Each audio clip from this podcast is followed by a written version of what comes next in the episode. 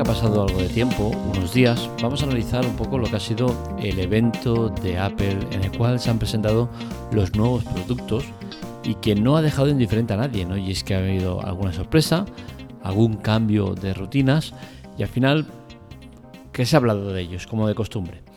Si hasta ahora siempre el protagonismo lo ha tenido el iPhone, en esta ocasión ha cambiado el protagonista principal y se ha ido al Apple Watch. Esto no tiene que ser ni bueno ni malo, ¿no? pero simplemente refleja una realidad y es que Apple está cambiando el ritmo de productos o eh, la importancia que le da a cada uno de ellos.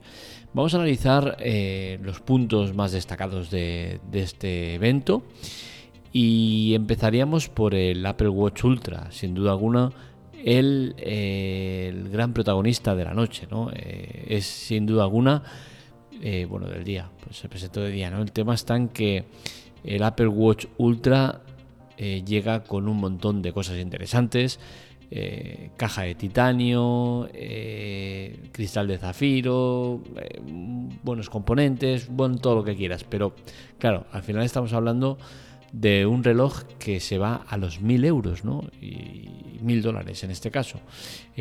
habría que analizar hasta qué punto es normal que un reloj cueste eh, la friolera de mil dólares, ¿no? Pero bueno, tiene una autonomía de 36 horas que puede llegar hasta 60 y bueno, en principio es la gran apuesta de, Apple. Veremos si sobre el papel es así porque dudo mucho que mayoritariamente la gente vaya a comprar el Apple Watch Ultra teniendo otros modelos de Apple Watch que, he presentado también y que son muchísimo más económicos y que al final acaban haciendo más o menos lo mismo. ¿no? Eh, el iPhone 14, el iPhone 14 es sin duda alguna el gran perdedor de la noche, ¿no? Y es que Apple lo ha rezagado a una posición eh, de innecesario, ¿no? Y es que, eh, a diferencia de, otros años, ahora sí que por fin Apple diferencia los, los iPhone normales de los iPhone Pro.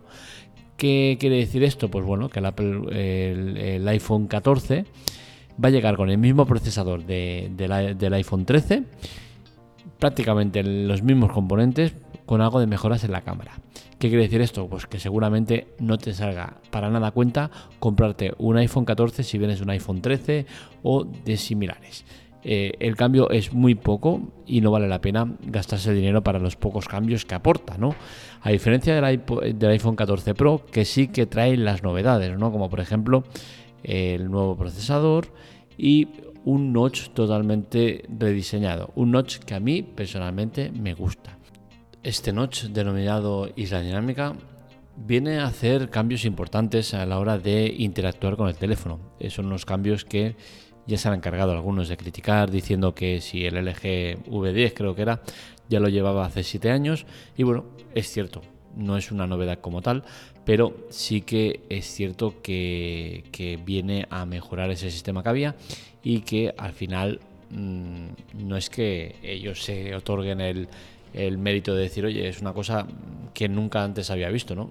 Eh, es cierto que ni siquiera es lo mismo, ¿no? Lo del eje era una segunda pantalla, esto es una pantalla integrada dentro de la misma, no, no, es, no es una pantalla aparte, es todo mediante software y, es evidente que es una evolución mucho mejor, ¿no? Evidentemente los tiempos cambian y, hace siete años no se podían hacer las cosas que se hacen ahora. Eh, a mí personalmente me gusta esta isla dinámica mucho más que el notch. Evidentemente tampoco me gusta la isla dinámica, preferiría tener agujero en pantalla como mucho y ni eso, pero bueno, eh, acepto que es una mejora importante y, que bueno, pese a que tiene muy, pocos, eh, muy pocas funcionalidades a día de hoy, pues espero y deseo que, Apple le, dé más caña y permita hacer muchas más cosas, ¿no? Pues se presentaron más productos, eh, pero ya os digo, los focos fueron a por el, el, Apple Watch Ultra y al, poco cariño que le han tenido al iPhone 14, eh, diferenciándolo tanto del Pro y dejándolo tan parecido al 13, ¿no? Lo que hace que sus ventas seguramente se vean eh, muy, muy, muy reducidas. Eh, los iPod Pro por fin se presentan una segunda generación de iPod Pro, los iPod Pro 2. Novedades, sí, bueno, tienen como normalmente pasa, pocas. Eh, a nivel estético, pues al igual que pasa con los teléfonos, incluso con los relojes, hay pocas modificaciones porque al final es un producto que está tan pulido, tan cuidado que tiene para muchos años, ¿no? Con el mismo diseño, sin que desentone o, quede anticuado. Con la cual cosa veremos la evolución de los iPod Pro, que, según dicen es el doble de bueno en el tema de cancelación de ruido y bueno, algunas cosillas más que tiene. Eh, nada que digas, hostia, eh, demasiado relevante. No, la verdad es que es una evolución normal, simple y que no requiere de más análisis que ese, ¿no? Eh, la autonomía es mayor, el, procesador es mejor, tiene el audio espacial que dicen que ahora sí que está mejor implementado, no sé qué, bueno, detallitos. Y por lo general, pues yo creo que ya está, ¿no? El tema de las presentaciones. ¿Por qué pasa esto del iPhone? Pues posiblemente es algo que debería haber pasado hace tiempo, ¿no? Y es que eh, Apple estaba jugando con el tema de eh, dejar los dos modelos, tanto el Pro como el normal, eh, en, el mismo, eh, en el mismo nivel, casi casi, ¿no? El mismo procesador, mismo todo, cambiaban las cámaras y poca cosa más. Eh, creo que era injusto, era injusto porque al final el que se gastaba la pasta con el Pro decía, hostia, es que al final el, normal tiene casi lo mismo que yo. Y, y, creo que no era justo del todo, ¿no? De esta manera sí que marcan un poco de diferencia y seguramente era la manera de hacerlo, no había otra manera de hacerlo, era retrasar uno para diferenciarlos y que a partir de ahora sí que cada año vayan diferenciados eh, el iPod, eh, el iPhone normal del iPhone Pro. Que uno lleve el procesador eh, ahora mismo el 15 y el, 16, el año que viene será el 16 el uno y el 17 el otro, y así sucesivamente. Creo que es una buena noticia dentro de lo que me puede joder que saquen un teléfono con tan pocas novedades. El tema de la isla dinámica, pues bueno, también creo que es justo que, el iPhone Pro eh, tenga esa novedad y que no lo tenga el otro, porque ya os digo, al final es cuestión de diferenciar y que el precio que pagas de más por el iPhone Pro, pues realmente digas, hostia, pago de más porque realmente lo vale, ¿no?